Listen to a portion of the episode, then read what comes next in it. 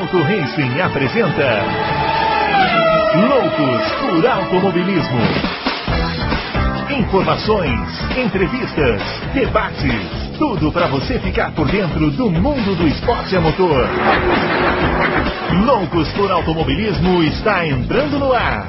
Para você que tem encontro marcado com a velocidade, seja muito bem-vindo edição especial do Loucos por Automobilismo. Sim, entrando aí na sua, no seu agregador, na página do Auto Racing.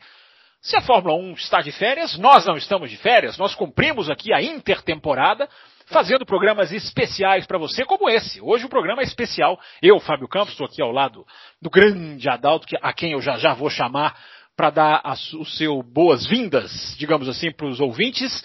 Mas antes, deixa eu explicar, né? Estamos fazendo um programa especial. Hoje vamos falar dos grandes pilotos da história da Fórmula 1 de um jeito diferente. O nosso ponto de vista, o que os fazia diferente de outros, dos pilotos normais, ou diferentes deles próprios, os grandes pilotos. E hoje a gente vai fazer uma análise, não vai ser fácil, hein? Vai ser uma análise difícil, mas nós vamos passar por pilotos dos anos 70, dos anos 80, pilotos atuais. Enfim, vamos fazer um programa especialíssimo para você. Espero que você, ouvinte, goste. Não tem as perguntas hoje, como vocês estão acostumados, né? A gente que tem sempre contado com os nossos ouvintes para mandar perguntas, porque essa é uma edição especial gravada anteriormente. Estamos gravando ainda antes dos festejos da virada do ano. Mas para deixar aqui a grade completinha, né, sincronizando as agendas, o Bruno Aleixo, que você está acostumado a ouvir, não está aqui nessa edição, mas vai estar em outras, outras eu, Fábio Campos, não vou estar.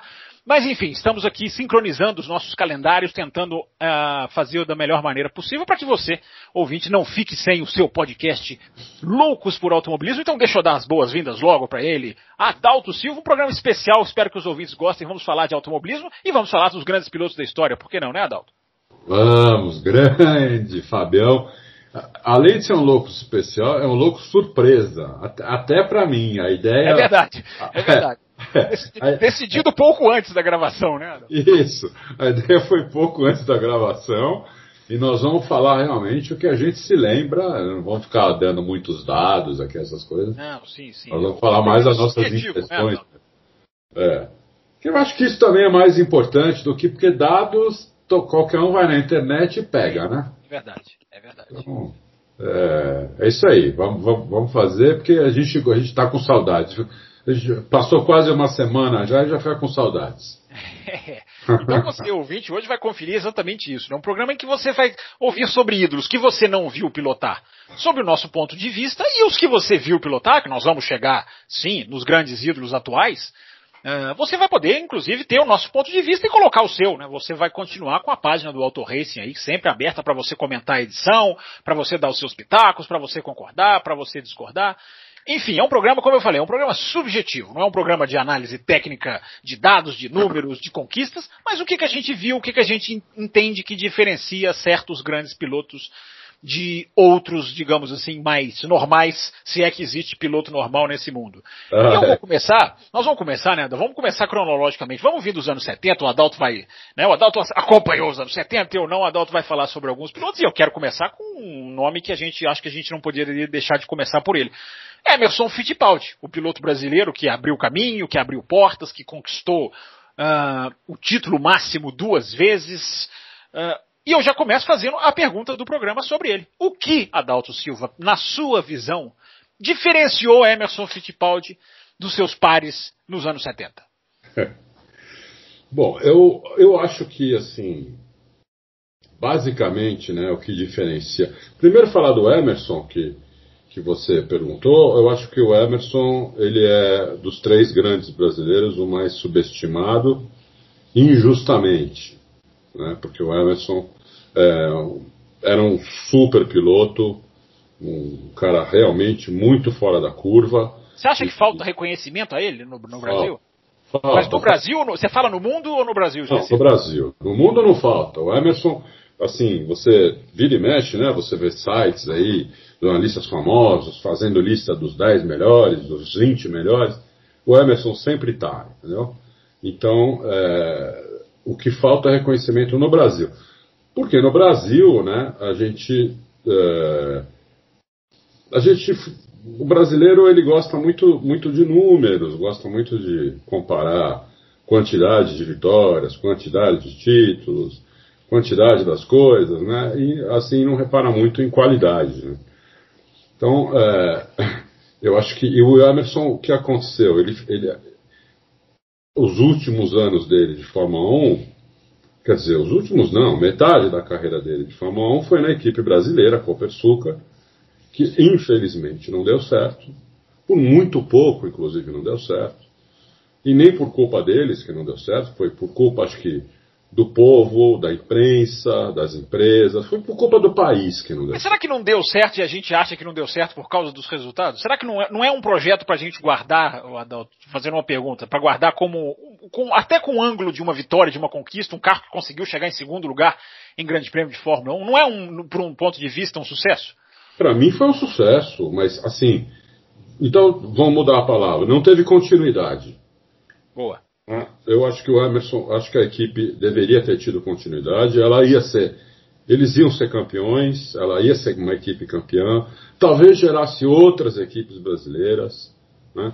Talvez o automobilismo, por causa disso, se tornasse um esporte mais popular, um esporte vai quase de massa aqui, como é na Inglaterra, por exemplo. Né? Que eles puseram uma sementinha, mas ah, você quando planta uma árvore você tem que esperar essa árvore crescer. Né? Por mais que você vá lá cuidar dela, colocar adubo, jogar água, ela demora. Não é uma coisa que você faz do dia para a noite. Pessoal que escolheu os frutos com a árvore ainda na, na, na, terra ainda, né? Na terra, entendeu? Então não tinha condição, né? Eles tinham tudo lá, eles tinham o próprio Emerson como piloto, eles tinham Keck Rosberg, eles tiveram Adrian Newey, eles tiveram um chefe de equipe que depois foi chefe de equipe da Lotus, eles tinham uma. Eles tinham gente, que é o que importa.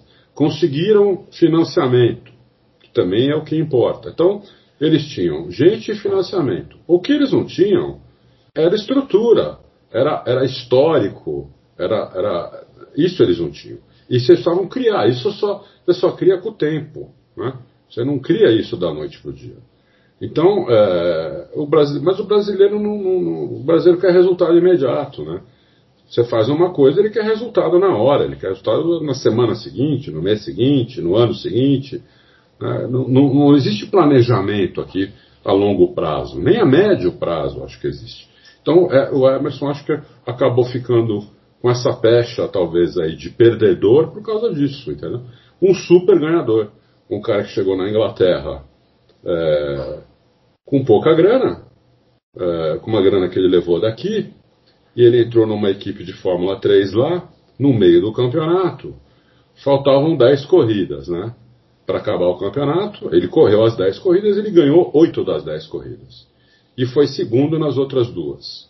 E, e, e, e se tornou campeão, campeão da Fórmula 3 inglesa, que na época era, era a categoria uh, trampolim para a Fórmula 1. Era da Fórmula 3. Todos aqueles caras tinham sido campeões da Fórmula 3 Existiam algumas Fórmula 3 no mundo, mas a principal era a inglesa. O Emerson foi campeão, correndo só metade do campeonato, e já foi contratado pela Lotus, que era uma das melhores equipes do mundo. Né? É... Então, quer dizer, você vê como o cara é fora da curva. Né? Só por esse começo, aí você vê como o cara é fora da curva. Aí ele ganhou a quarta corrida dele, de Fórmula 1. Né? Ele, é, então, mais um, mais um espanto. Quem ganhou a quarta corrida de Fórmula 1 na carreira? O Emerson. Ele ganhou a quarta corrida dele. Uh, e daí, dois anos depois, já foi campeão mundial. Uh, depois ele foi vice, depois ele foi campeão, depois ele foi vice de novo e depois ele foi para a Copersucar. Então, uh, foi fa fazer o sonho brasileiro. Que devia ser um orgulho, devia ter apoio total mas teve um ano, dois. Não ganhou corrida nesse um ano, dois, pronto, aquilo já era um fracasso. Esse é o Brasil, né? Eu acho que o Brasil é assim até hoje, eu vou dizer para você. Eu não acho que o Brasil tenha mudado nesse, nesse aspecto. Nossa, nossa mentalidade continua aquela mentalidade de cachorro vira-lata, né? Você precisa ganhar, precisa massacrar para ser bom. Né? Não serve você, você ser vice-campeão. O Brasil, o, o futebol vai para uma Copa do Mundo e não serve ser vice-campeão. Não serve ser terceiro colocado. É considerado um fracasso. Né? Só serve se for campeão. E de preferência, ganhando todos os jogos. Isso no futebol, que é o esporte de massa, o esporte do Brasil, né? Imagina no resto.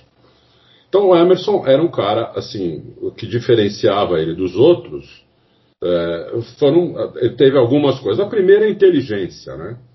Todo campeão mundial é um cara inteligente. É um cara que tem cabeça. Você não tem. Você, com raríssimas exceções, você vê um campeão mundial meio bronco. Né? Mas você, você fala inteligência na pista, na leitura de corrida, ou a inteligência de saber estar no lugar certo na hora certa em termos de equipes? É tudo. É um, a pessoa tem que ser uma pessoa inteligente e tem que levar essa inteligência para o automobilismo. Entendeu? Então ele tem que entender o que é aquilo, o que ele precisa fazer de diferente para se destacar dos outros. Né? Porque quando você chega na, na, na Fórmula 1, é, todos os pilotos, com raríssimas exceções também, são muito bons, são excelentes. Né? Todos eles, é, para você ter uma ideia, tem uma, uma, tem uma estatística aí que todo ano 50 mil é, é, meninos, na maioria, agora meninas também, começam a andar de kart.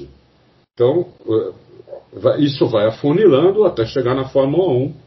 Quando chega na Fórmula 1, é, só tem os, os melhores lá, com uma outra exceção, mas só tem os melhores lá. Então, você pode até ser um pouquinho melhor do que a média ali, mas você tem que fazer alguma coisa, por isso que eu falando que entra a inteligência, você tem que ter alguma coisa, tem que entender aquele ambiente fazer alguma coisa para se destacar. Né? O, o, que o Emerson fez, em, em, em primeiro lugar, foi uma, uma guiada, uma tocada muito limpa para a época. Numa época que os carros andavam muito de lado, né? Porque era mais comum, né? Sim. Era muito comum andar de lado, as asas tinham entrado na Fórmula 1 recentemente, o Emerson começou em 70, né? As asas tinham entrado recentemente, aqueles charutinhos da década de 70, eu acho que a asa foi introduzida, se eu não me engano, em 68. Né? Então, uh, em 70 o Emerson, os carros ainda andavam muito de lado. Durante a década de 70 os carros andavam muito de lado, né? E o Emerson começou a andar muito redondo, né? parecendo que estava lento, inclusive, perante os outros que andavam de lado, andavam plasticamente mais bonito, corrigindo o carro. Né? É, o Emerson não, ele começou a andar muito redondo e o Emerson começou a entender é, é, que os carros quebravam muito. Então ele precisava preservar o carro, porque para ele ganhar uma corrida, ele precisava chegar no final da corrida.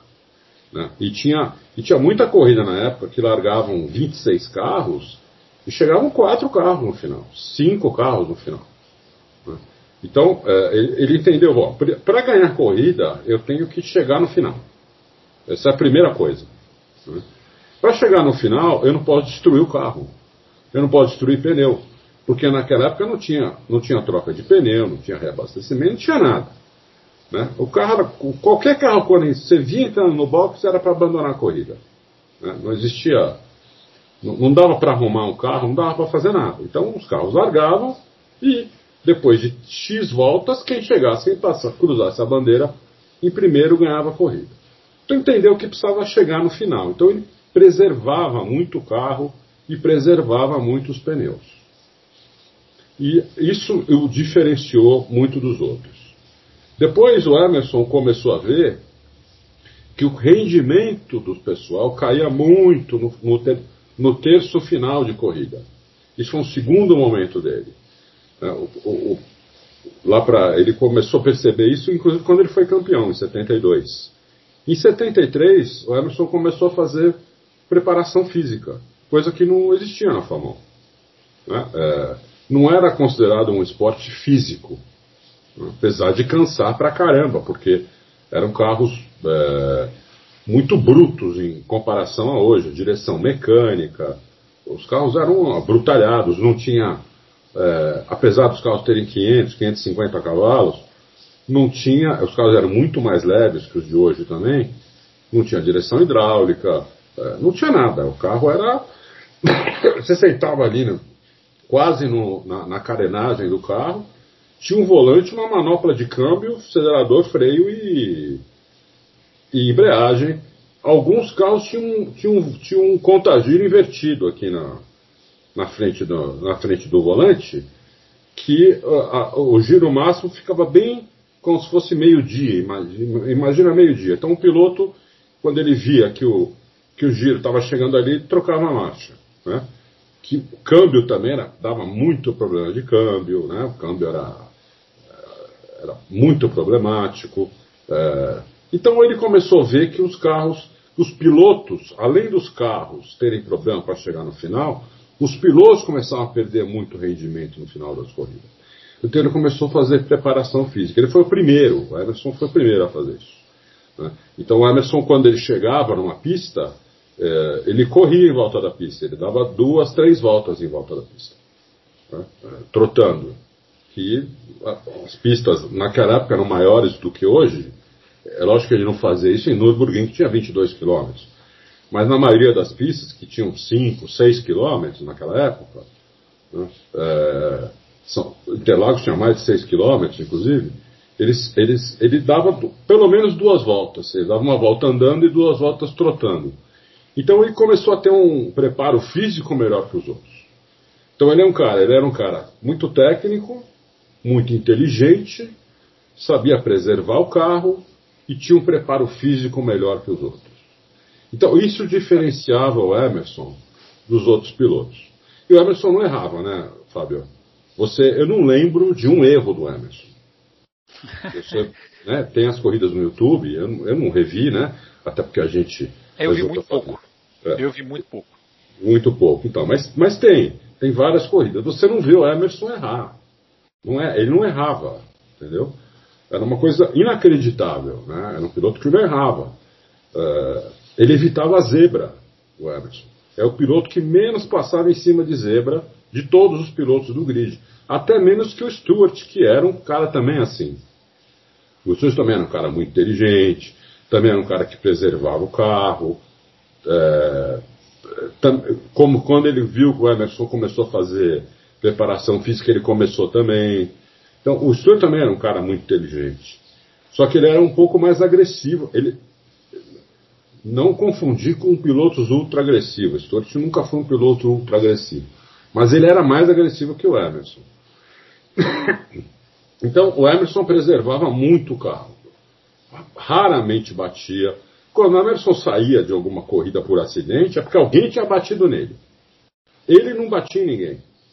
Era, era, eu não lembro de bater em ninguém, de ele sair da pista, de ele errar. Eu não lembro nada disso. Né? Teve uma corrida em Silverstone, eu não sei se foi a última corrida que ele ganhou, inclusive, que metade do grid bateu na primeira volta, ele saiu do meio do, do, do, do pelotão assim, incólume. Você falava, nossa, da onde surgiu o Emerson? É, 75. É, então. Então essa é a característica dele. Né? Que eu me lembro, era a característica dele. E já falei um pouco também do, do Stuart, né? É, eu ia te perguntar do Stuart, né? Se você quiser só complementar rapidinho, deixa eu só fazer uma parênteses pro ouvinte. Se você está gostando dessas análises, ouvinte, se você quiser um programas especiais para a gente entrar em pilotos específicos, é só você escrever pra gente. Você tem essa prerrogativa. Aproveite Lógico. que nós estamos em fase de promoção. Estamos em fase de liquidação. Estamos em fase de pré intertemporada, melhor dizendo. A pré-temporada ainda não começou. Então a gente tem essa liberdade editorial para fazer pautas. Tem tantos ouvintes que gostam de sugerir. Então como eu falei, esse programa a gente vai passar um pouco mais rápido, porque a gente vai tentar falar do máximo de pilotos possível. Mas se você, é. ouvinte, gostar, você pode dar o seu feedback. Quer falar uma coisinha, Dalton? Você quer completar com o Stewart se ficou faltando alguma coisa? Porque o próximo que eu ia te perguntar era do tricampeão do mundo. A gente falou do bicampeão do mundo, tem o seu rival barra amigo, porque é uma relação das mais respeitosas que eu já vi na Fórmula 1, é do Stewart com o Emerson. É, para você falar um pouquinho do, do, do escocês é. tão marcante também na história da Fórmula 1. Eu acho que eles eram muito parecidos, com a diferença que o Stewart tinha muito mais experiência que o Emerson nas categorias. Primeiro na própria Fórmula 1, que o Stewart, né? Ele já foi campeão em 69, o Stewart, o primeiro título dele foi em 69. Então ele já estava na Fórmula 1 há mais tempo que o Emerson, ele já. Tanto é que ele aposentou em 73, que foi o. que ele ganhou o título e se aposentou.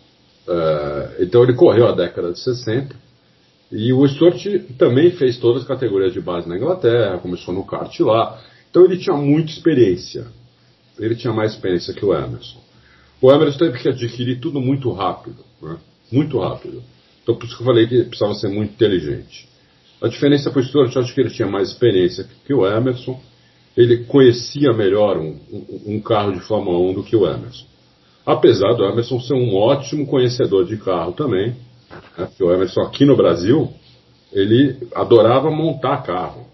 Eles montavam carro aqui. Sim, ele, até depois ele... que ele voltou da Europa, ele continuou com essa, com essa é. paixão por carros, por Isso. peças, né? É.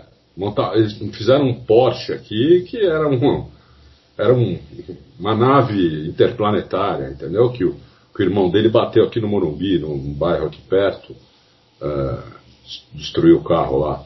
Então, é, eles, é, o, o, o, mas o Stewart pegou a fase da BRM, né, Arnaldo? Assim, o final da BRM, que foi uma Isso. das equipes mais tradicionais, dos, mais né, vitoriosas dos foi. anos 60, né? Foi, foi, foi.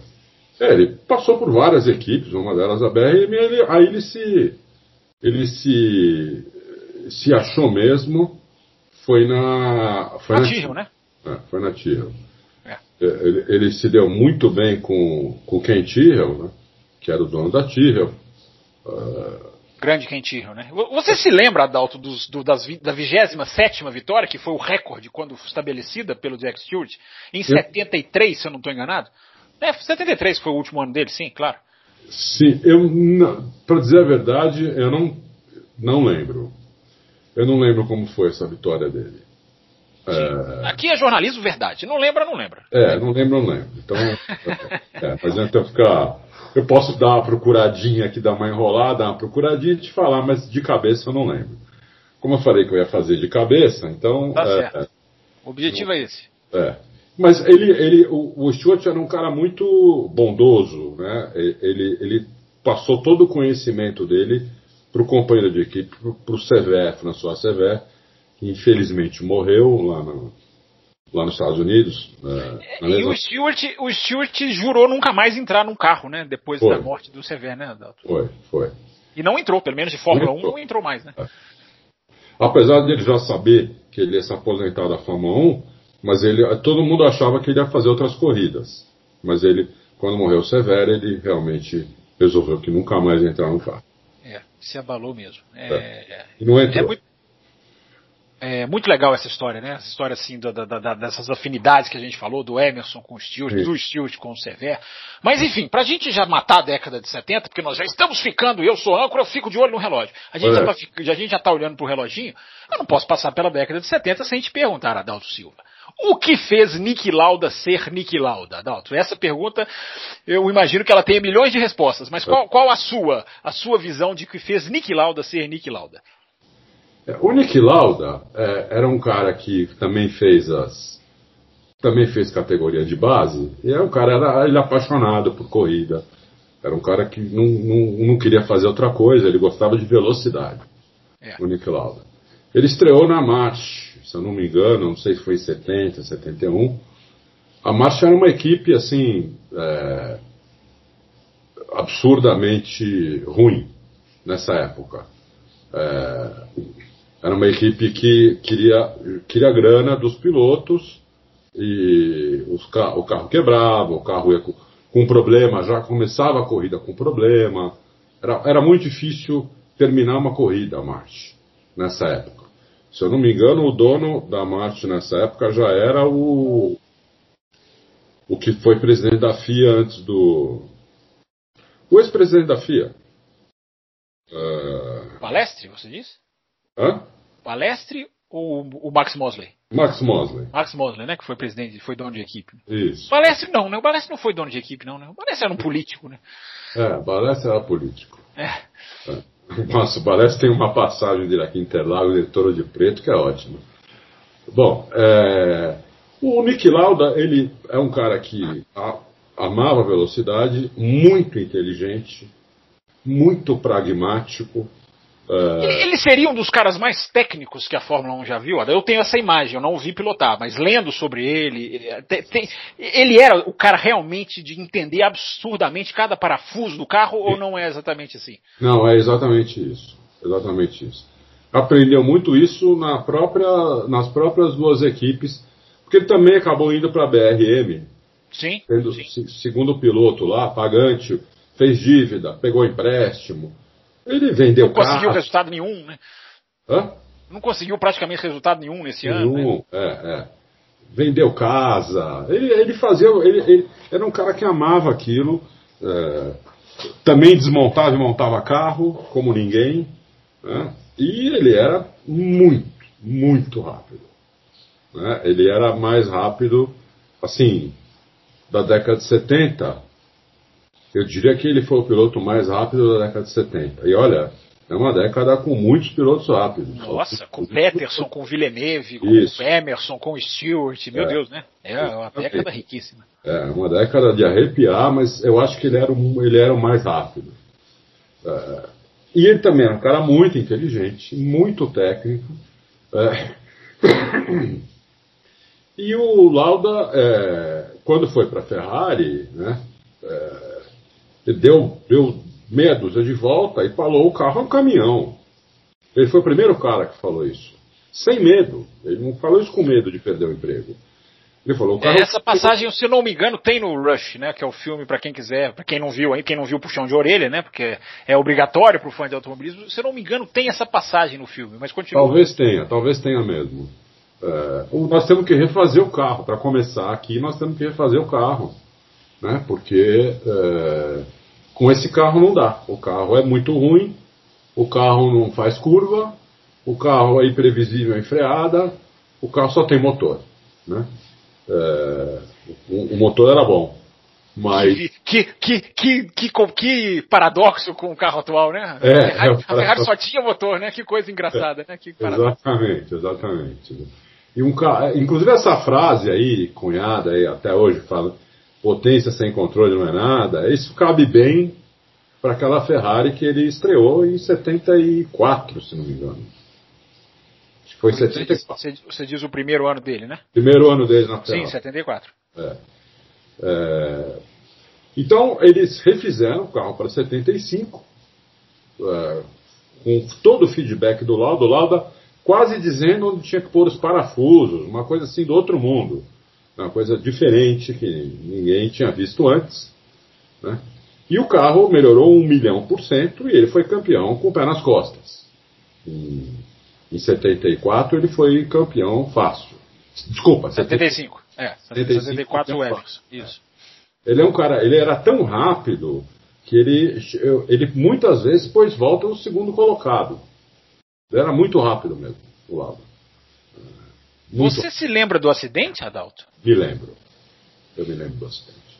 O acidente foi em 76, Nürburgring, chuviscando, nem era uma curva de alta, nem foi um acidente grave, uma batida forte. Essa corrida estava transmitida para o Brasil 76, eu não sei se perdoe a, minha, a minha jovialidade, mas 76 a corrida transmiti, tra, era transmitida ao vivo para o Brasil? Transmitida já e, uhum. e já em cores.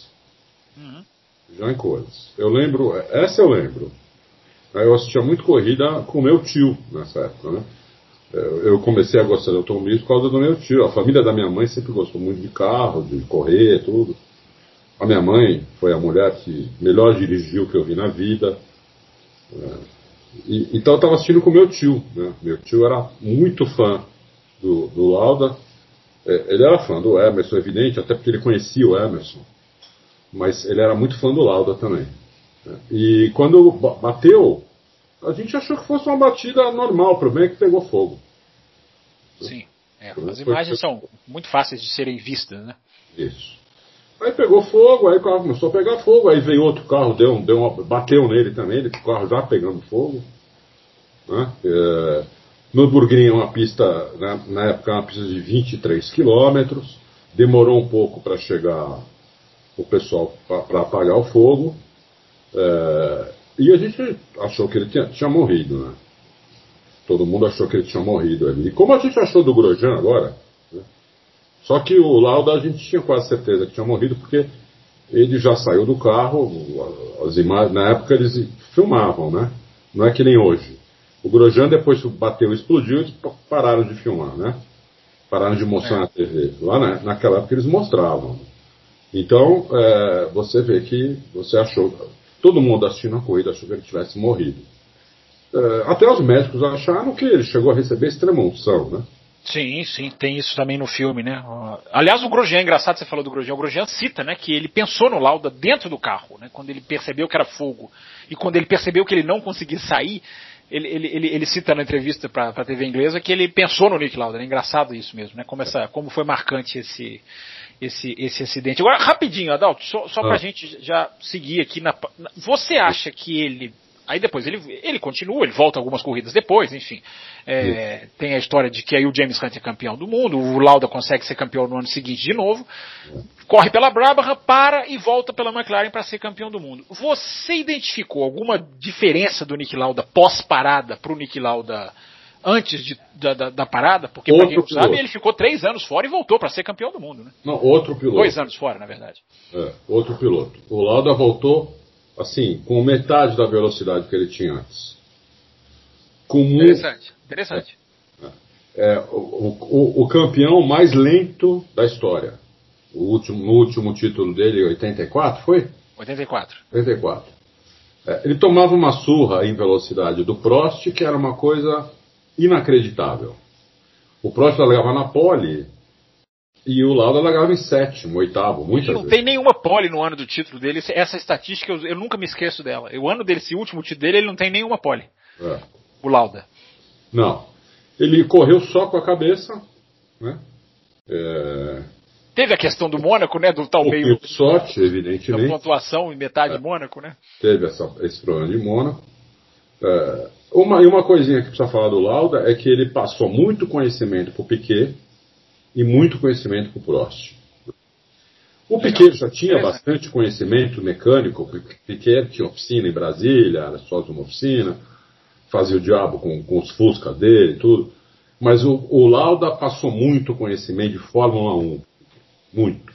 Eu, eu acho que acabaram sendo, até porque Piquet é o nosso próximo, o nosso próximo assunto, eu acho que acabaram, eu tenho a impressão, não sei se você tem alguma coisa que que você, na sua memória, até tenha mais alguém que eu não esteja lembrando. Na minha impressão, o Lauda acaba sendo o único, eu não vou dizer amigo, né? não sei até que ponto são amigos, mas é o único que tem uma, uma, um dos poucos da Fórmula 1 que tem uma ótima relação, tirando engenheiros, mecânicos, estou falando pilotos, com o Piquet isso. ficou sendo o Lauda, né? Não é, não é Adalto? Ficou sendo o Lauda, é. Porque no fundo o Piquet sabe que o Lauda ensinou muita coisa para ele. Né? Eles correram só um ano juntos.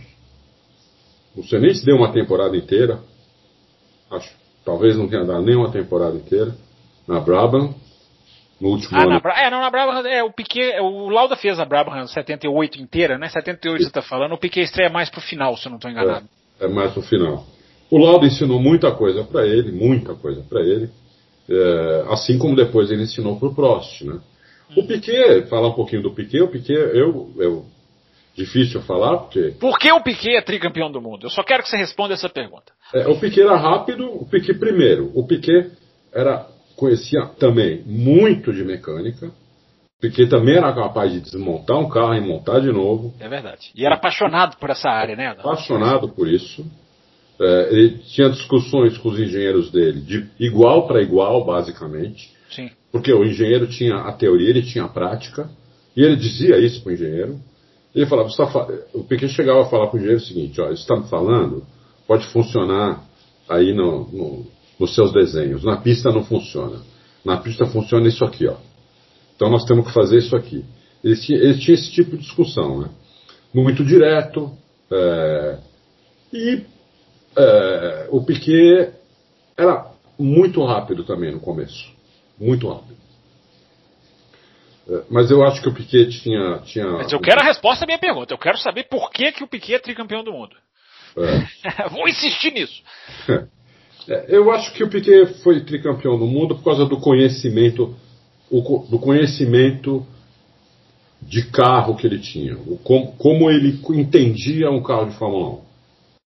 O que ele sabia que precisava fazer para aquele carro ser mais rápido, inclusive coisinhas fora do regulamento, que ele inventou várias Algumas, algumas coisas que ele inventou foram, foram adicionadas ao regulamento, outras foram proibidas. É, mas o Piquet tinha alguns truques. Por exemplo, em Silverstone, o Piquet andava com, do, com, uma, com uma calibragem menor de pneu do que todo mundo. Isso dava para ele 3, 4 décimos por volta. É, o Piquet lembrava da asa que ele tinha usado um ano e meio num teste em tal, em tal pista, que aquela asa ia funcionar naquela pista, naquele momento, então ele pedia para buscar isso lá atrás. Né? É, então acho que o Piquet, a, a interação. Malandragem, você acha que a malandragem ajudou? Contribuiu? A malandragem dele, a interação dele com o carro, o entendimento que ele tinha do carro, é, fazia com que ele fosse superior aos outros, entendeu? Ele entendia muito bem o carro. Psicologicamente era mais forte que os outros, a impressão que eu tenho. Aí já, aí já tá começando a chegar na minha época. A impressão de um cara psicologicamente muito forte, né? Muito forte, muito forte, muito autoconfiante. É, não tinha. Não tinha, não tinha terror com o pequeno, não tinha tempo ruim. É, e fora do carro, uma figura, né, naquela época, um cara engraçado, um cara muito, muito. Um cara que falava. Um, o repórter perguntava uma, uma besteira para ele, ele respondia com uma besteira e meia. Né, é uma, uma figuraça. Mas eu acho que ele, ele foi tricampeão porque ele entendia muito o carro, entendeu? É, porque desenvolveu muita coisa na Fórmula 1. O cobertor. É, é verdade cobertores de pneu, a calibragem de pneu, asas diferentes. A suspensão ativa da Williams no final da carreira, né? Ele, tá, ele é que estava desenvolvendo, né? Exatamente, suspensão ativa. Ele desenvolveu muita coisa porque ele, ele, ele sentia muito bem o carro. Né? Um cara que tinha, tinha um feeling do carro de, melhor que os outros. E evidentemente que era rápido também, porque piloto lento que foi campeão só o laudo em 84. Achei que você ia se trair agora, hein? Achei é, que você ia falar que não tinha nenhum. Achei que você ia se trair. Não, só o laudo em 84, entendeu? O Mas resto... o, o, eu, acho, eu acho que uma das marcas do Piquet, eu acho que as pessoas né, o Piquet, a gente vai falar do Senna agora também, e a gente, é, eu acho que as pessoas têm muita, assim, tem muita coisa que as pessoas sabem, as marcas, os clichês, é. mas eu acho que as pessoas se esquecem que o Piquet, os dois primeiros títulos do Piquet numa Brabham, que ele trouxe para ser campeão, né? a Brabham tinha, sido, tinha ganhado lá no, no final dos anos 60, com o próprio Jack Brabham, enfim, é, é. um título depois, enfim, depois passou toda a década de 70 sem ganhar, e o Piquet consegue, foi o único que fez a Brabham nesse final de história da Brabham, digamos assim, ela foi até os anos 90, mas o Piquet conseguiu fazer a Brabham campeã, né? conseguiu foi. desenvolver com dois motores diferentes, né? então foi. É, é, é, muito para corroborar isso que o, que, o, que o Adalto falou. Quer, quer completar rapidinho sobre o Piquet ou já posso passar para o Ayrton Senna da Silva? Não, vamos, vamos, vamos, vamos passar, a gente só, só não falou do Keck, eu acho que o Keck ganhou, o Keck ganhou o título de 82, muito na sorte também. Ele, se eu não me engano, ele só ganhou uma corrida. Sim, uma vitória. Uma vitória. É, o, engraçado, né? Mas ele, ele foi muito regular, o que não era uma característica do Keck. Keck era um piloto muito rápido, muito rápido nessa época, mas ele quebrava demais. Errava, batia, quebrava demais. Em 82 ele, por alguma razão que eu não sei, talvez o Frank Williams, não sei, é, ele é, foi um cara bem, bem, é, é como é que fala, bem constante, né? Ele não, não cometeu, quase não cometeu erro, é, terminou a maioria das corridas e acabou, acabou sendo campeão. É isso. Registrado aí quem é Rosberg. Depois, repito, ouvinte, se você quer programas especiais, se você quer um nome, quer ouvir esse tipo de programa sobre outros nomes, quem sabe, vice-campeões do mundo, enfim, pilotos que não, que têm carreira, mas não têm vitória, quem sabe? Depende do seu feedback aí na página do Auto Racing para você deixar a sua mensagem, enfim, as suas visões e as suas impressões. Vamos seguindo, vamos seguindo, que o tempo urge, tem muito piloto bom pra gente falar.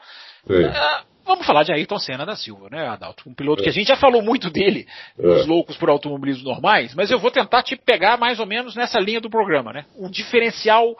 A gente, existe os diferenciais do Senna que são muito martelados na mídia, né? A preparação física, a técnica invejável, a capacidade em volta rápida. Você vê que eu estou complicando para você, eu estou tentando tirar as suas respostas. você enxerga mais alguma coisa que você fala, este, isto, só o Senna tinha ou não? Sim, eu acho que sim. O Senna é o piloto mais, uh, provavelmente, provavelmente não, ele é o piloto mais veloz que eu já vi na vida. Uh, Senna tinha uma velocidade é, inacreditável em qualquer circunstância. Na chuva, então, chegava a ser ridículo a diferença dele para os outros. Mas mesmo no seco, é, ele era muito rápido, Senna. Muito rápido. Dirigia qualquer carro, com qualquer tendência, é o típico estereótipo do cara que senta e não precisa de nhenhenhen de adaptação. Né? É o cara que senta e ele é impressionante. Naquela corrida de Mercedes que eles fez em 84, né? Na, na, em Nürburgring, foi uma das marcas que eu também guardo, assim. Eu não me lembro dessa corrida, enfim, eu li sobre ela depois, mas ficou uma marca do cara que simplesmente senta e não tem esse negócio de, não, vamos dar mais um ano aqui. É, era impressionante isso nele, né? É. é por isso, inclusive, que ele virou esse ídolo no Brasil, porque ele, ele é um cara que conseguia. Ele não precisava de tempo, né? Ele não precisava amadurecer as coisas. Ele sentava em qualquer coisa e ele tirava, tirava o máximo daquela coisa. E tirava demais. E deixava os companheiros de equipe numa situação até embaraçosa. Né? Essa corrida de Mercedes aí, o segundo foi o Lauda, né? Sim, eram os pilotos de Fórmula 1, né? É, era só piloto de Fórmula 1, Senna ganhou e o segundo foi o Lauda.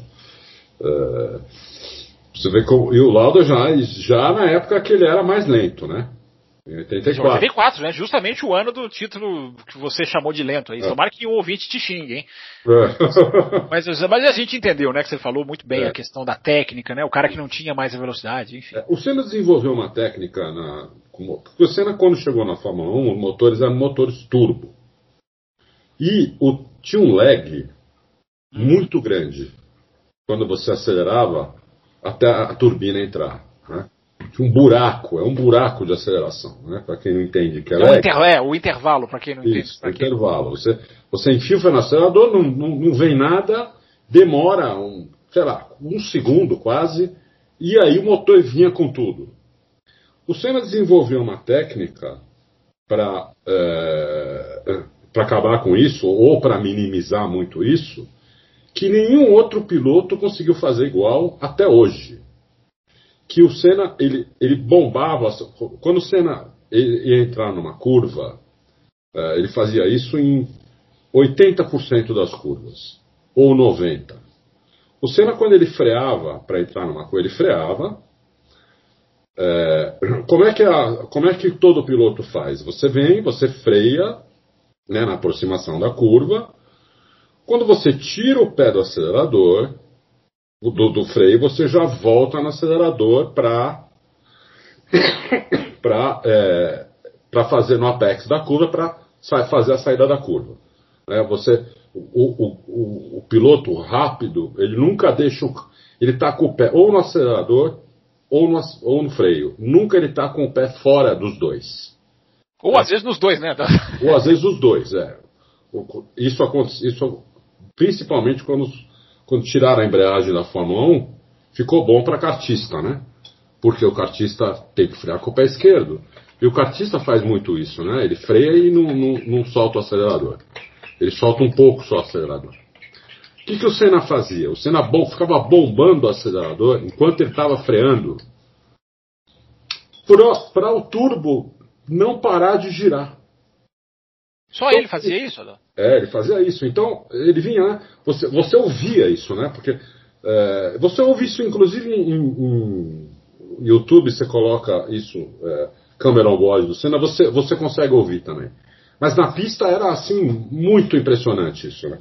Você, os pilotos vinham, né? Eles metiam o pé no freio. Um, um, um, o Senna não, ele vinha aí ele metia o pé no freio, e falava,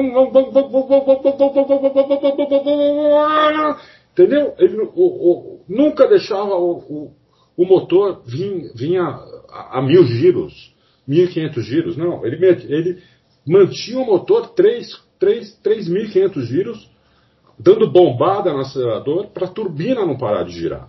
Então, quando ele reacelerava na, mesmo na saída da curva, ele já vinha, já vinha a potência do turbo, não tinha aquele lag. Isso deu uma vantagem para o Senna muito grande. Né? Isso ele desenvolveu, ele desenvolveu na Fórmula 1 isso daí. Porque isso era, um, isso era um problema da Fórmula 1. Isso não acontecia no kart, não acontecia nas categorias de base. E nem nos motores aspirados. Só acontecia na Fórmula 1 com aqueles motores turbo que foram os primeiros turbos. O turbo estreou na Fórmula 1 em 79, mas acho que foi 79 com a Renault, depois. Mas assim, quando todo mundo era turbo, eh, foi para 82, 83, por aí, que todo mundo estava com carro turbo. Eu não exatamente o ano. Né? Então estava no começo ainda dos motores turbo. E tinha esse lag gigante, né? Motor parecia, você ia na pista assistir corrida, parecia que o motor tinha apagado, inclusive. Quando o cara vinha aqui no, aqui no lago, ou na curva 3, quando o cara vinha e freava, um, um, um, sumiu, sumiu o motor. Aí você ouvia, quando ele estava saindo da curva, você ouvia de novo, pá, sabe? Mas o motor sumia. Você não ouvia barulho nenhum né? na, na freada. Enquanto ele estava reduzindo, na última redução dele, quando acabava a redução, o motor descia lá embaixo, você não ouvia mais nada. O Senna não. Parecia que estava dando, dando cutucão no acelerador. Sabe? Com, com, com um pé. E fazer isso com, com o mesmo pé. Isso que é impressionante, né? Porque o Senna fazia isso com o pé direito. Ele punha uma parte do pé direito no freio, a parte de dentro do pé direito do freio, a parte de fora no acelerador, e o pé esquerdo ele ia usando, né, para época tinha embreagem, né? Ele ia usando a embreagem para ir reduzindo as marchas. Né? Como ele não tinha três pés, ele tinha que fazer isso com o pé direito, entendeu? Então, enquanto ele freava, ele ia, né? Ele aproveitava para fazer o ponta-taco, que na época todo mundo fazia o ponta-taco, que é uma delícia fazer ponta-taco, coisa mais deliciosa do mundo, além de você manter um controle uh, absurdo do carro, né? Diferente dos carros de hoje, por exemplo, que o carro de hoje, esses automáticos, mesmo esses semi-automáticos, você não tem o controle que você tem no carro com câmbio, com câmbio manual. É, não tem, não adianta. É, ele, ele ficava dando essas bombadas no acelerador. Isso deu uma vantagem muito grande para o Senna. E o feeling do Senna de aderência. O Senna sabia onde estava a aderência. Como ele sabia isso, eu não sei. Né? Ele sabia onde estava a aderência. Então, estava um, numa corrida, estava o tempo seco. De repente começava a chover é, ou forte, ou, ou chuva fraca, ou chuva média. As duas, três primeiras voltas, quando acontecia isso, o Senna era dois, três segundos mais rápido que, que os outros. Ele abria um caminhão de tempo. Né? É, é porque ele, é, isso é saber onde está a aderência. Né? É, coisa que eu não, eu não sei como que ele sabia. Né? Ninguém sabe. É, chegaram a perguntar isso para ele e ele mesmo não enrolou e não respondeu direito. É, não deu o dia que perguntaram isso para ele, eu falei, nossa, finalmente uma pergunta boa. Mas ele mesmo não, não entendeu. Não, não, é, não, não, passou o segredo, vamos dizer assim. Entendeu? Ele sabia onde estava a aderência. E quando a chuva parava também, né? A chuva parava e a, e a, e a pista ia secando, começava a secar, também. As duas, três, quatro primeiras voltas era dois, três segundos em cima dos outros. Então era uma diferença absurda. O Senna foi tricampeão, poderia ter sido decacampeão, poderia ter sido, poderia ter ganho tudo enquanto ele estivesse correndo na Fórmula 1, mas ele morreu, então é, não deu para ele, ele, ele ganhar todos os títulos que ele poderia ganhar. Mas assim, a velocidade do Senna e sabendo aonde estava a aderência é algo que eu nunca vi em nenhum outro piloto não sei se vou ver algum dia em algum outro piloto. Não sei. É, antes da gente entrar agora nos outros, nos dois últimos, nas duas últimas figuras que a gente vai analisar, só eu acho que a, a marca que eu fiquei do Senna foi de um piloto absolutamente obstinado, né? Ele tinha um comprometimento e isso fez com que ele, ele soube canalizar isso de uma maneira né? Ele soube trabalhar, ele soube Sim. se desenvolver, ele soube entender do negócio, ele soube é, é, a relação dele com a Honda, né? Os mecânicos da Honda, engenheiros da Honda contaram, né? A, a Honda, ele, ele, criou uma relação com a Honda de, de, de absoluto respeito e a, a adoração mútua, é, porque a Honda se impressionou, e eu, isso me impressiona, né? O japonês se impressionar com a obstinação de um outro povo, pra, de alguém de, vem, que vem de outro povo, como o caso do Ayrton brasileiro, É, isso sempre me marcou muito. Né? Eles criaram, a Honda criaram uma relação de absolutamente, de absoluto comprometimento por causa desse traço que, eu, que é uma das coisas que eu guardo do Senna, né? De querer entender, de ir na fábrica, de é. discutir, de querer saber o que está acontecendo. Não de um jeito negativo, é, mas de se envolver. Eu, eu, acho que a resumo é se envolver com o projeto okay. que ele estava, né? É, eu acho que tem uma palavra que assim, resume bem o Senna em relação à Fórmula 1, em relação ao carro, à equipe, a tudo. O Senna era obcecado. Sim, sim, sim. Né? Ele era um obcecado é, dizem que na equipe, com os pilotos, ele só falava disso, ele não, não é. falava de outro assunto. É. Ele, ele, talvez fosse aquele cara, né, Adalto, que se não, não acontecesse o que aconteceu, talvez ficasse na Fórmula 1 como, nem que seja como consultor, Sim. ou com alguma outra coisa a mais. Eu acho que ele não ia largar aquele osso tão cedo, né? Não, também concordo com você. Concordo com você.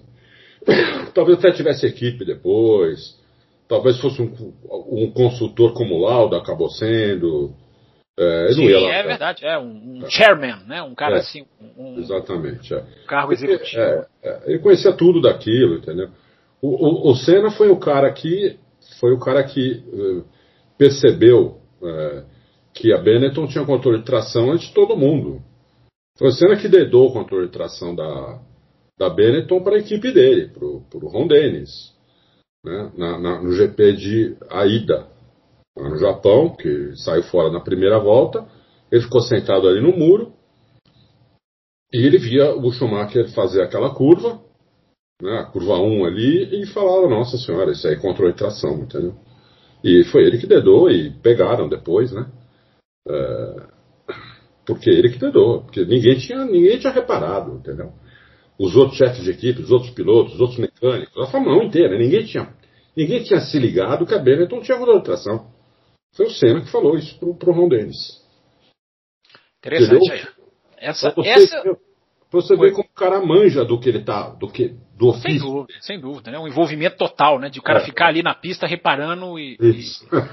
E, é, hoje é muito legal, né? Hoje é impressionante como o tempo mudou, o mundo mudou, né? Quando a gente está assistindo a pré-temporada, que a Fórmula 1 transmitiu nos dois últimos anos, é engraçado, os pilotos vão para a beira da pista e eles têm essa percepção, né? Eles, é impressionante como eles conseguem fazer análises que nós, normais, dificilmente conseguimos, né? Mas nessa época não era assim, né? Nessa não. época foi uma coisa muito surpreendente do cara ficar ali e ficar aprendendo, não ficar simplesmente ali olhando de bobeira, né? É, exatamente.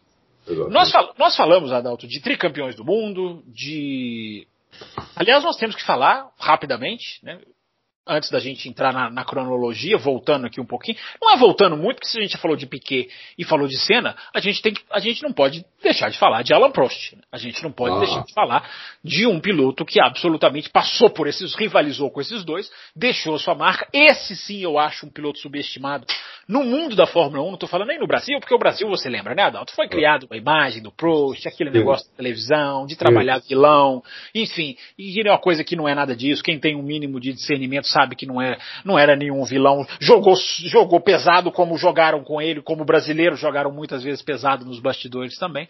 Mas enfim, Adalto, rapidinho antes da gente passar para a parte final do nosso programa, o reloginho já está nos cobrando aqui 50 minutos na minha conta, mas fala rapidamente do Prost, o que, que você viu no Prost que você acha que poderia ser mais valorizado? Vou te fazer a pergunta nesse, nesse ângulo agora. Que podia ser mais valorizado e não seja tanto nesse tetracampeão do mundo que está ali na Fórmula 1 até hoje, convivendo no meio do, do, desse universo. Prost, para mim, até pouco tempo atrás, era o segundo melhor piloto que eu tinha visto na minha vida. Hoje eu tenho algumas dúvidas aí é, não fala ainda. Se for, se é. for quem eu estou pensando, segura, porque já já, já vai ter oportunidade de falar. Isso, hoje tem algumas dúvidas aí, mas era o segundo melhor piloto que eu tinha visto na minha vida. O Prost era um cara muito rápido no começo. Se eu não me engano, ele começou, eu não sei se ele começou, mas eu me lembro dele na Renault. Sim, foi. turbo, quebrava, quebrava e quebrava. É, ele foi para a McLaren e lá ele encontrou o Alain Prost, o Nick Lauda, que mudou o Prost com o piloto. Totalmente. Ele falou: não adianta você ser rápido do jeito que você é e destruir o carro, destruir o pneu, quebrar tudo, sair da pista. É, não adianta. Você tem que entender o carro. Tem que entender que o motor não aguenta você dar 50, 60 voltas de classificação. É, nem o motor, nem, nem o pneu, nem o câmbio, nada, não aguenta. Eles vão quebrar. Entendeu? Primeiro você tem que entender. Mas você acha que na Renault ele não tinha essa noção? Porque na verdade, assim, na verdade ele faz um, um pedaço do primeiro ano na McLaren, mas aí é 80, depois ele faz três anos na Renault e aí ele vai se encontrar com o Lauda na McLaren. É. Você acha que nos tempos de Renault ele não tinha. Porque ele já era uma. O pouco que eu me lembro, ele já era uma super promessa da Renault, né? Muito, mas porque ele era muito rápido.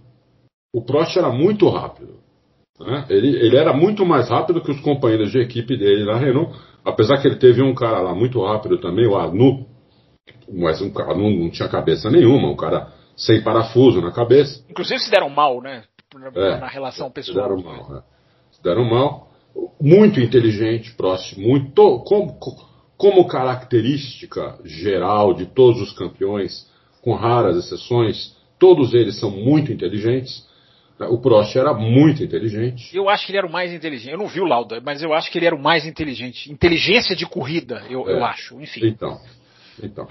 Porque você não viu o Lauda, mas talvez eles tenham. É, eu não vi o Lauda e eu também não vi o começo do Prost na Renault, é. né? Eu me lembro do Prost mais na fase é. McLaren. Talvez tenha estado no mesmo nível uh, de inteligência, assim. Não dá, não vou dizer para você que um era mais inteligente que o outro, mas o, era muito inteligente, muito rápido, passou a entender o carro, passou a entender a corrida, passou a ter leitura de corrida, como o, o, o Lauda ensinou para ele.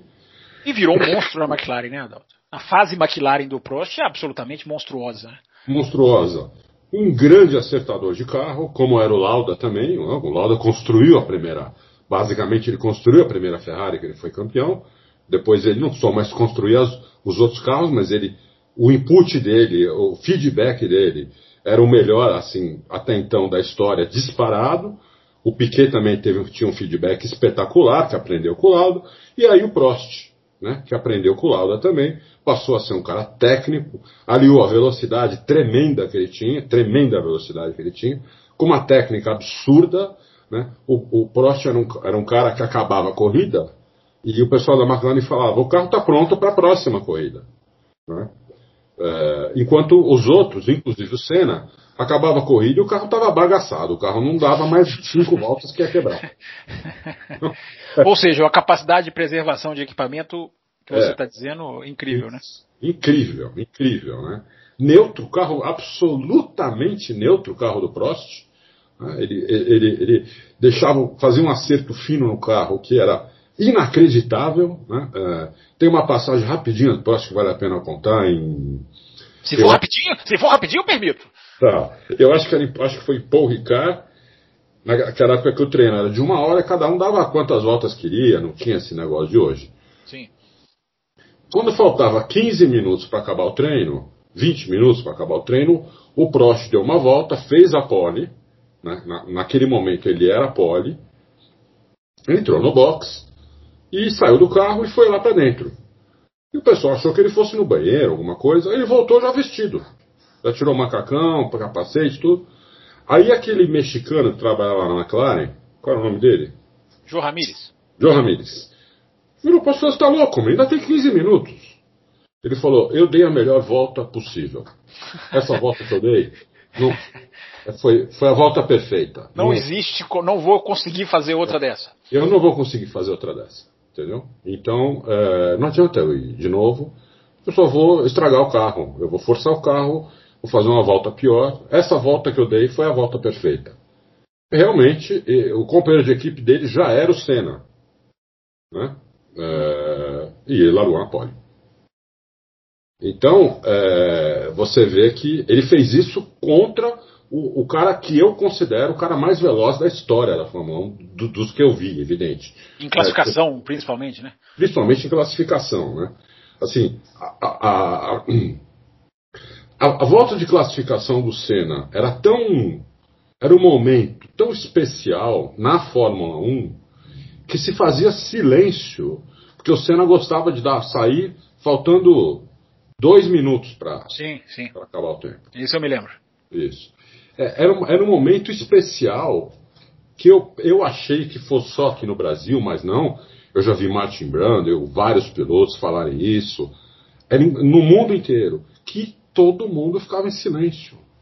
A arquibancada ficava em silêncio, a Fórmula 1 ficava em silêncio, Se tivesse algum piloto da pista, ele saía da frente do Senna assim muito rápido, porque era, era um momento que eles consideravam, todos na Fórmula 1, um dos momentos que aquele pessoal tinha pagado para assistir uma corrida de Fórmula 1, que era a volta de classificação do Senna. De tão especial que era. Entendeu? Então, é, esse, esse é o Ayrton Senna, que é, quem não, não tinha pelo menos 20 anos, né, 18 a 20 anos, em 84, vamos dizer assim, em 86, não, não, não tem essa.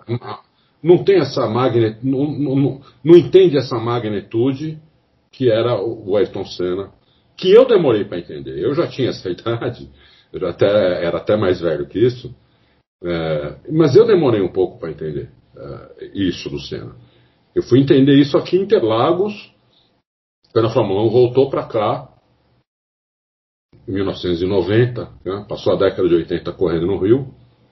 Eu fui duas vezes lá, é, mas eu só, só entendi isso aqui, aqui em São Paulo, na, na, na, volta de classificação que ele deu, que ele fez a pole aqui na primeira corrida, quando a Fórmula 1 voltou para cá que eu vi o autódromo quieto, box quieto, todo mundo quieto, né? porque o maestro tinha entrado na pista para dar a volta de classificação dele. E todo mundo queria ouvir e queria ver o que, que ele ia fazer. Entendeu? E foi a primeira vez na minha vida que eu entendi o que, que era Ayrton Senna. Eu, até, até então, eh, eu não entendia bem. Eu, eu, via, eu sabia que ele era muito rápido. Aquela volta dele em Portugal, aquela corrida dele em Portugal, a primeira vitória. Eu fiquei pasmo com aquilo, que depois volta no grid inteiro. Eu fiquei pasmo com aquilo. É... Eu fiquei pasmo várias vezes, mas eu, eu só entendi a magnitude foi, foi nessa época. E só para fechar a questão do Prost, para a gente seguir agora para a parte final do nosso programa, o Prost tem uma marca, né, que é muito, eu acho muito, é, eu ia falar marcante, mas para não ser redundante, uma marca muito significativa. É, o Prost passou por McLaren, Ferrari, Williams e Renault. Né? Passou por quatro grandes, foi sempre muito bem. Teve, tem, tem no seu currículo passagens e não, não, não, não muito rápidas. A da Williams acabou sendo única, né? Um ano apenas, enfim, foi, mas foi campeão. Então todas as passagens foram, foram, era uma super Williams, mas enfim, era também era um super piloto. Então fica essa marca do, do piloto de um dos mais inteligentes mesmo, que era o muito. Alan. Fábio, ele pegou a, a, ele foi em 90 para para Ferrari, né? A Ferrari era um carro horrível quando o Prost sentou. É. E ele, ele só não foi campeão porque tinha Ayrton Senna na pista. É, ele brigou com a Ferrari depois, né, no ano seguinte. Enfim, acabou, a relação com a Ferrari acabou sendo um pouco mais turbulenta, né, do que. Foi. Mas ele ia ser campeão com a Ferrari. Ele só não foi porque tinha Ayrton Senna na McLaren. Entendeu? Porque senão Sim. ele ia ser campeão e ia tirar a Ferrari da fila.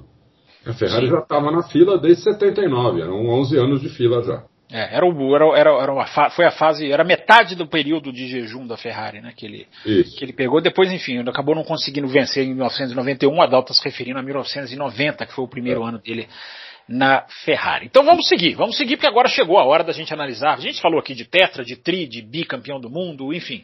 Agora nós vamos falar de dois pilotos que ganharam sete títulos mundiais né, ah. que, nós, que foram Michael Schumacher e Lewis Hamilton. Vamos, como a gente está indo na ordem cronológica, eu vou jogar primeiro para o seu Adalto Silva o Michael Schumacher. Adalto, o que que você se lembra do Schumacher? Não é tão difícil, Schumacher não faz tanto tempo assim que correu, embora a gente tenda aqui nesse programa brincar, né, que a gente lembra mais do que é antigo do que do que é recente.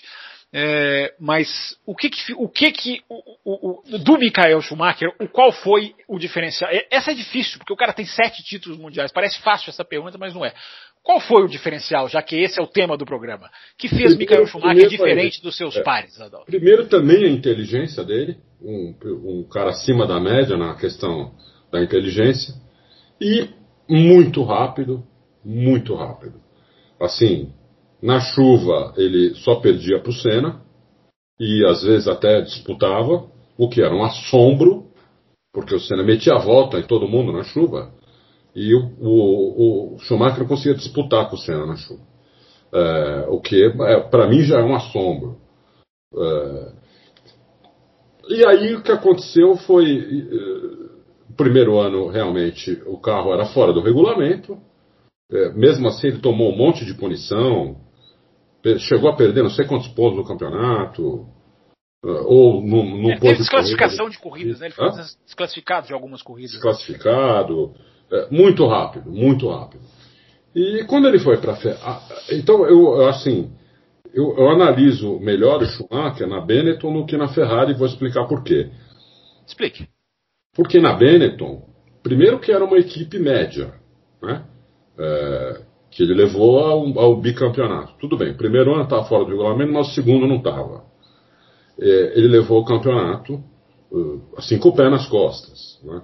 Uh, tudo bem, o, o, grid não, não era um grid muito forte, o Senna já tinha morrido, uh, sobrou, o Prost já tinha parado, o Mansell já tinha parado, sobrou Schumacher. Né? Sobrou Schumacher, dos grandes pilotos. Uh, então, mas ele não estava não tava numa equipe grande e levou o, o, essa equipe ao título, assim, também com o pé nas costas também. Eu era muito impressionado com ele. Uh, falava, nossa, que piloto, que pena que o Senna morreu, porque aí tá aí um cara que ia rivalizar com ele, como o Prost rivalizou. Um adversário à altura dele, né? Uh, nunca melhor que ele, nem, nem, nem de longe, nem de longe melhor que o Senna, mas é, dava, daria para rivalizar. Quando ele vai para a Ferrari, aí eu já, eu já eu dou valor aos primeiros anos dele na Ferrari, que a Ferrari era um carro bem ruim também, e ele foi ajudando o carro a melhorar muito. E em 2000 começou a, a colher os frutos. Mas aí o, o Schumacher tinha, tanta, tinha tanto privilégio na Ferrari, na, na própria Fórmula 1, é, que é, aí eu já eu já começo a misturar assim as coisas, entendeu? É, ele era muito bom, ele era muito rápido, mas ele tinha muita vantagem, ele tinha muito privilégio, ele tinha um contrato de primeiro piloto, ele, ele, ele mandava a Ferrari contratar e mandar embora engenheiros, é, escolhia o segundo piloto, quer dizer, ele, ele fazia, mandava, ele era o, o, piloto e o dono da Ferrari. Então, isso para mim tira bastante da, dos méritos dele, desses títulos na Ferrari, apesar de ser um cara muito rápido, entender aquele carro que aceitava erro, era um carro que aceitava muito erro, né? Naquela época, aqueles pneus de bug, eh, e o carro não tinha uma aerodinâmica muito refinada, é, como, como tem hoje. É, então era um carro que aceitava muito mais erro do que hoje. Né? É, conforme os anos foram passando e a, e a aerodinâmica foi se tornando a coisa mais importante da Fórmula 1, que muita gente acha que é o motor e não é, a aerodinâmica já faz muito tempo. É, aí a situação do Schumacher foi começando a complicar um pouquinho, porque daí ele não podia mais errar. Né? Com aerodinâmica muito é, afinada, com aerodinâmica tendo uma importância muito grande no carro de Fórmula 1, você, não, você começa a perder o direito de errar. Né? Então o pessoal fala que antes era mais difícil do que hoje. Antes tinha outras dificuldades das de hoje. Não é que era mais, não era mais difícil que hoje. Hoje é tão difícil quanto. Né? Uh, hoje você não pode errar. Você perde muito tempo em qualquer errinho. E naquela época não. Ah, perdoava-se muitos errinhos. Então se cometia três, quatro errinhos numa volta de classificação e se fazia pole. Né? Porque é, a aerodinâmica permitia isso. Aqueles pneus de junto com aqueles pneus de bug, então permitia isso. Mas o Schumacher também muito inteligente, muito rápido, é, na equipe certa, na hora certa, sendo dono da equipe. É, ele foi por isso que ele acho que ganhou sete títulos. Tá aí, a análise do Michael Schumacher. É, tem mais alguma questão da, quanto à pilotagem, a tocada que os nossos ouvintes gostam? Você quer que, que você tem ah. guardada, que você ficou marcado do Schumacher para a gente passar pro. Sim, pro... o Schumacher andava com a traseira muito solta, né? É, muito solta mesmo. É, ele tinha uma técnica muito boa de frenagem e de. Como o Verstappen tem hoje, de acelerador e freio no meio da curva. E o Schumacher tinha uma característica marcante, que era carregar muita velocidade em curva de alta. Então, em, pista, em curvas de alta, o Schumacher, é, assim, no tempo dele, ele era imbatível. Eu já vi muita gente falar isso mesmo. É, ele, até, ele, inclusive até o Barrichello já falou muito disso. Até o Rubinho falou isso, então. Ele, ele carregava muita velocidade em, em, curva de alta, assim, era tanta que você conseguia, se você prestasse muita atenção, né, uma mega atenção, você conseguia ver isso é, a olho nu. Você via que ele contornava as curvas de alta mais rápido do que, do que os outros e do que qualquer companheiro de equipe que ele teve. Né? Então, com o mesmo carro. Então você imagina que o cara era muito bom em curva de alta, uh, com pouca asa traseira, né? Ele, ele, o Schumacher era um cara que tirava asa traseira, como o Verstappen faz hoje, mas o Verstappen faz muito isso por necessidade e, e conseguia controlar o carro. Então ele tinha um grande controle de carro também. Ele tinha muitas qualidades, né? E muito inteligente também, muito inteligente. Muito inteligente fora da pista, inclusive. Né? É... Inclusive, inclusive. Isso aí, tá a análise aí do Adalto do Michael Schumacher. Agora vamos para fechar o nosso programa. Nós não podemos passar, se é que estamos falando dos grandes da história da Fórmula 1, não podemos deixar de analisar. Agora vai ter contestação. O senhor tome cuidado, viu, senhor Adalto? agora a sua análise tenho certeza que será bastante avaliada, porque se tem gente que não viu Senna, gente, pouca gente deve ter visto aí a década de 70, quem estiver ouvindo o programa e viu a década de 70, se manifeste. Pouca gente já, nem, tanto, nem todo mundo que nos ouve ou, viu o Schumacher, que já parou já tem um tempo, enfim. Fez a última corrida em 2012, gente que pegou só o final dele na Mercedes, que foi uma situação também diferente. Uh, agora o Hamilton, todo mundo está tá, tá, fresco na memória de todo mundo. Então, é. vamos falar, vamos falar de Lewis Call, Davidson Hamilton. Aliás, Lewis Call, para quem é um pouquinho mais velho e se lembra do atletismo, dos Jogos Olímpicos, do Carl Lewis, um, um velocista, né, um corredor de da, dos 100 metros rasos, uh, o Lewis Hamilton chama-se Lewis Carl por causa do Carl Lewis. Quem se lembra do Carl Lewis é por causa desse. O nome dele é baseado. Olha, olha como já nasceu batizado para ser rápido, né? É, é verdade. Com o nome de um, de um corredor. Enfim, o Carl Lewis fez muito sucesso, né? enfim, nas Olimpíadas dos anos 80, 90, quem é um pouquinho mais velho, certamente gosta, né, de atletismo, como eu. Dez medalhas de ouro. É, sim, sim. Certamente se lembra do, do Carl Lewis. Mas não estamos falando do Carl Lewis, estamos falando do Lewis Carl, que é o, o nome do Lewis Hamilton. E aí, Adalto, você acha que o Lewis Hamilton, em qualquer época, se você coloca o Lewis Hamilton, essa pergunta é, é Cuidado, hein? cuidado com essa pergunta. Você coloca o Lewis Hamilton em qualquer época, nos anos 80, nos anos 90, ou ele é um produto dessa geração que sabe muito bem ler esse carro, ou ele se daria bem em qualquer época?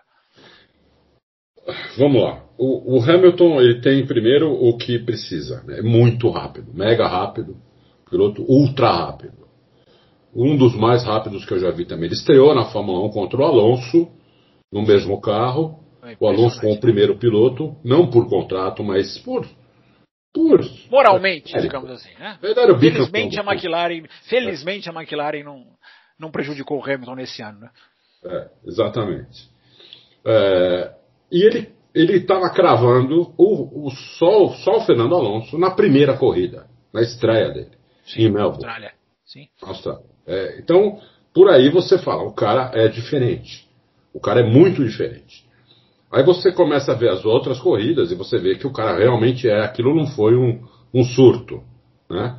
Não foi que. É, e não podia ter sido mesmo, porque ele não conhecia a pista, nunca tinha corrido lá, nada. Então, o Hamilton ele tem a primeira coisa que precisa para um grande campeão, que é velocidade. Pura, né? Pura, velocidade extrema, pura. Né? É, ainda estreou, o motor ainda era V10, o pneu ainda era de bug, a aerodinâmica ainda não era tão refinada, e ele estreou já batendo o Alonso em desempenho. Tudo bem, acabaram o ano em número de pontos empatados, mas em desempenho ele destruiu o Alonso aquele ano. Destruiu. É só você, quem está nos ouvindo, tem todas as corridas do ano no YouTube, você vai lá e assiste todas as corridas do ano. Se chegar no final do ano, você vai ver.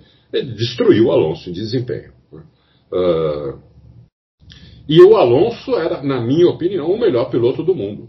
Né? O Alonso foi o cara que desbancou o Schumacher. O Alonso, na minha opinião, era melhor que o Schumacher. O, o Alonso era melhor que o Schumacher. Uh, e ganhou do Schumacher. É, então, eu falei, esse garoto que está entrando agora é, vai aprender muito com o Alonso, daqui a alguns anos vai ser um grande piloto, né? é, porque eu acompanhei o ano anterior do, do, do Hamilton, na, na, época era GP2 que falava, né? Sim. É, GP2, é. Que ele tinha sido campeão, ele tinha disputado com o Nelsinho Piquet, inclusive. E eu já, já, já, vi que o cara era um avião. Mas isso, isso não, não, não, não necessariamente torna o cara um avião na Fórmula 1. Né? É, uma, é uma boa indicação, mas não é uma certeza. Então, é, você fica. Né, a, o cara é bom, mas vamos ver como é que o cara vai se dar no Fórmula 1, que é muito mais rápido que um, que um GP2, que um F2, que é muito mais rápido, guia diferente, a agressividade tem que ser outra, a freada é absurda, a reaceleração é absurda, que faz de curva é absurdo, é 10 segundos por volta mais, mais rápido, é muito, é muito diferente.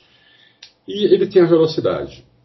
E aí ele mostrou essa velocidade, ele, ele andou com essa, com essa velocidade, com essa grande característica dele nos primeiros anos dele. Né?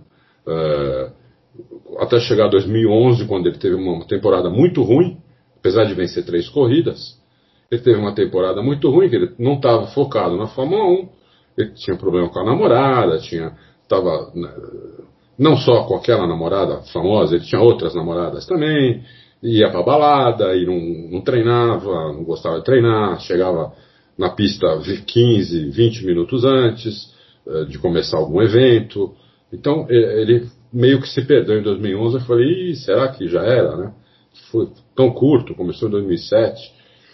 Mas daí ele teve o que teve o Prost e o Piquet. Ele teve um cara na vida dele chamado Andreas Nicolaus Lauda, quando ele foi para a Mercedes. Em 2012 ele pôs a cabeça no lugar, antes de conhecer o Nicolau. Ele pôs a cabeça no lugar. É, ele andou muito bem em 2012. Ele só não foi campeão em 2012, inclusive porque a McLaren quebrou muito. É, ele perdeu quatro vitórias em 2012 por problemas da McLaren, não por problemas dele. Duas vitórias, o carro quebrou quando ele estava liderando. Uma, uma, o senhor Nico Huckenberg fez o favor de bater nele aqui em Interlagos. E teve uma outra que foi. Não, mas o Huckenberg bateu no Button. Não foi, é. não, foi nele, foi nele. O Button ganhou essa corrida, é verdade. É verdade. Ganhou, 2012 é. você tá falando, né? 2012. Ah, tá, tá certo, tá certo. É. E teve uma outra também que ele ia largar na pole em Barcelona. É, ele fez a pole, só que tinha que deixar 700 mililitros no tanque, só tinha 300 mililitros. A FIA puniu, ele largou em último e ganhou, ganhou o Maldonado. Foi a única vitória do Maldonado, né, que tinha feito o segundo tempo na classificação. Então, ali são, foram quatro vitórias que ele. Só uma que não foi culpa da McLaren, que foi a, quando o Nico bateu nele. Coitado do Nico, não bateu de propósito, errou a freada ali, estava chovendo também, errou e acabou batendo, não foi culpa do Nico. Aí ele foi para Mercedes e lá ele encontrou o Lauda. E aí ele se tornou outro piloto. Aí ele aliou a velocidade dele, ele aliou, foi, aos poucos foi aliando é, leitura de corrida, acerto de carro, foi lendo tudo o que faltava para ele, né? Porque ele basicamente só tinha velocidade a mais do que os outros. O resto ele era uma, uma, um piloto comum. Ele destruía pneu, ele fritava muito pneu, ele não sabia acertar o carro, o acerto do carro era acerto da McLaren. Ele andava com o acerto da McLaren. Ele não andou nem com o acerto do Alonso, porque o Alonso andava com a frente muito solta. O Alonso é um piloto que até hoje ele é assim, ele gosta de, de pregar a traseira e quando você prega muito a traseira, solta a frente automaticamente. Né? Então o Alonso é um cara que anda com a frente solta. Tem até tem, tem teses aí de como é que o Alonso consegue andar rápido com a frente solta desse jeito. É, tem teses na internet de cinco, seis páginas, inclusive. É, então o, o Hamilton foi melhorando nos outros quesitos até se tornar um cara completíssimo, né? Uh, que eu diria que isso foi a partir mais ou menos de 2017, 2018. Ele se tornou um cara que, com uma leitura de corrida, com uma leitura de pneu, entendimento do carro, um feedback para a própria equipe, uh, um acerto fino do carro para ele, assim, que na Mercedes não é só para ele, né? Porque é tudo aberto muito, muito muito completo. Então ele se tornou um, um gênio, um mega piloto, é, o cara que está aí, na minha, na minha visão, entre os três melhores da história, assim, fácil. Essa, essa é a minha opinião. Você, você concorda com isso, Fabião? Não, eu só vou responder depois você responder a minha pergunta. Se ele andaria em qualquer época ou se, é se ele é absolutamente perfeito nessa Fórmula 1 atual. Olha, ele andaria em qualquer época porque ele é muito rápido. Eu não sei se ele teria essa carreira longa, Isso, cheia de é. títulos. Também tenho essa impressão. É. Em outras épocas. É, porque... Jamais seria um coadjuvante, né, Adalto? Eu acho que essa é a conclusão, né? É. Não, o coadjuvante, assim, ele não. Acho que você falou que ele, te, ele seria um coadjuvante? Não, acho que jamais ele seria não. um coadjuvante qualquer. Não. Mesmo se você colocar ele nos anos 80, é claro que ia ser aquele exercício que, que é, é. totalmente achismo, mas é, a velocidade pura eu acho que ele se destacaria Sim. Qualquer lugar. Embora seja um produto perfeito da, da Fórmula 1 atual, né? É. Caso perfeito com esse carro atual, né? Exatamente. E muito inteligente também, né? Por exemplo, o Hamilton teve o que o Mansell não teve. O Mansell era mega rápido. Sim. O Mansell era um piloto muito rápido. Sem dúvida. É, é, é, eu acho que em velocidade naquela época, só o Senna tinha mais velocidade que ele. E pouca, e pouca, pouca. Ele tinha um pouco mais de velocidade que o Mansell. O Mansell, além de muito rápido, era muito corajoso, muito valente. Sim, sim. Né? É, ele não, não, tinha medo de nada. Ele não... Todo mundo tinha medo de dividir curva com o Senna, menos o Mansell. Todo mundo tinha medo de fazer tal curva pé cravado, menos o Mansell. O Mansell era muito rápido. Só que o Mansell não tinha o resto. Né? Ele não tinha o resto. Então, às vezes, às vezes ele cometia erros crassos, o carro quebrava demais, ele não, não entendia o carro direito, entendeu? É, ele perdeu uma vitória assim bizarra no Canadá para o Piquet. A, a, equipe avisando ele pelo rádio que ia acabar a gasolina e ele acelerando. Entendeu? É a última vitória do Piquet, né? 91. Isso, é, dando tchauzinho, quer dizer, ele não teve essa, é, ele não teve essa evolução que o Hamilton teve. Então você pegar o Mansell de, vai, 86, 87 e pegar o, e pegar o, o, o Hamilton de 2007, 2008, eles são quase o mesmo, quase o mesmo piloto. Só que aí o Hamilton evoluiu depois e o Mansell não. O Mansell ficou com a velocidade dele, achando que aquela super velocidade dele ia garantir o sucesso dele. Garantiu um título, merecido inclusive, mas o Mansell é um cara que podia ter muito mais títulos, podia ter, podia ser mais lembrado pelas pessoas, porque ele era um showman. Você, você não sei se você lembra do Mansell, acho que sim. Sim, sim, o Mansell sim. Só, eu, eu, eu, só não lembro do começo na Lotus, mas da, da, da sequência Ferrari Williams, bastante. Muito rápido, né? Muito rápido. Assim, quando ele correu, inclusive, com o Berger na Ferrari, né? o que o Berger era um piloto rápido também, ele baga, ele esmagou, esmagou o, o, o Berger. Né? Aí foi correr com o Prost, já não, já não deu para o Prost, porque o Prost deixava o carro perfeito para ele, entendia a corrida, o Mansell largava na maioria das vezes na frente do Prost, e o Prost passava ele na corrida e dizia tchau e chegava 30 segundos na frente. Né? Porque o Prost entendia o carro, o Mansell não entendia. É, é, essa era a diferença. O, o que aconteceu com o Hamilton? O Hamilton ele sentava no carro e acelerava. Né? Ele viu em algum momento que eu, que eu, se eu for colocar um ano, eu vou colocar 2012, ele viu que ele precisava um pouco mais disso.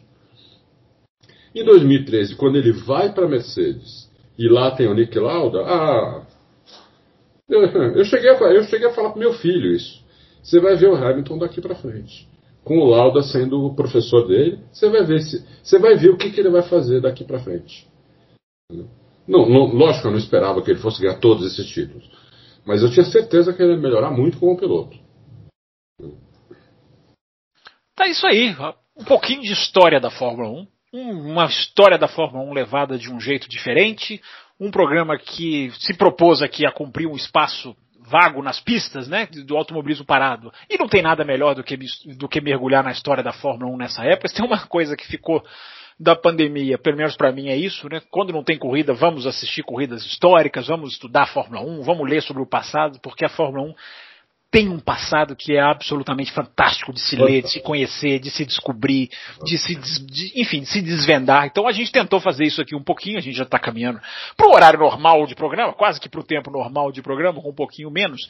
Mas acho que foi legal, né, Adalto? Passamos Muito legal. da nossa visão de pilotos, enfim, o ouvinte pode concordar, pode discordar, pode colocar a visão dele, enfim, era um programa subjetivo, a gente avisou no começo, né, Adalto? E eu é. acho que a gente cumpriu aqui um pouquinho da nossa meta de preencher é, esse espaço sem corrida e falando de automobilismo de um jeito que os nossos ouvintes gostam muito, né, Adalto?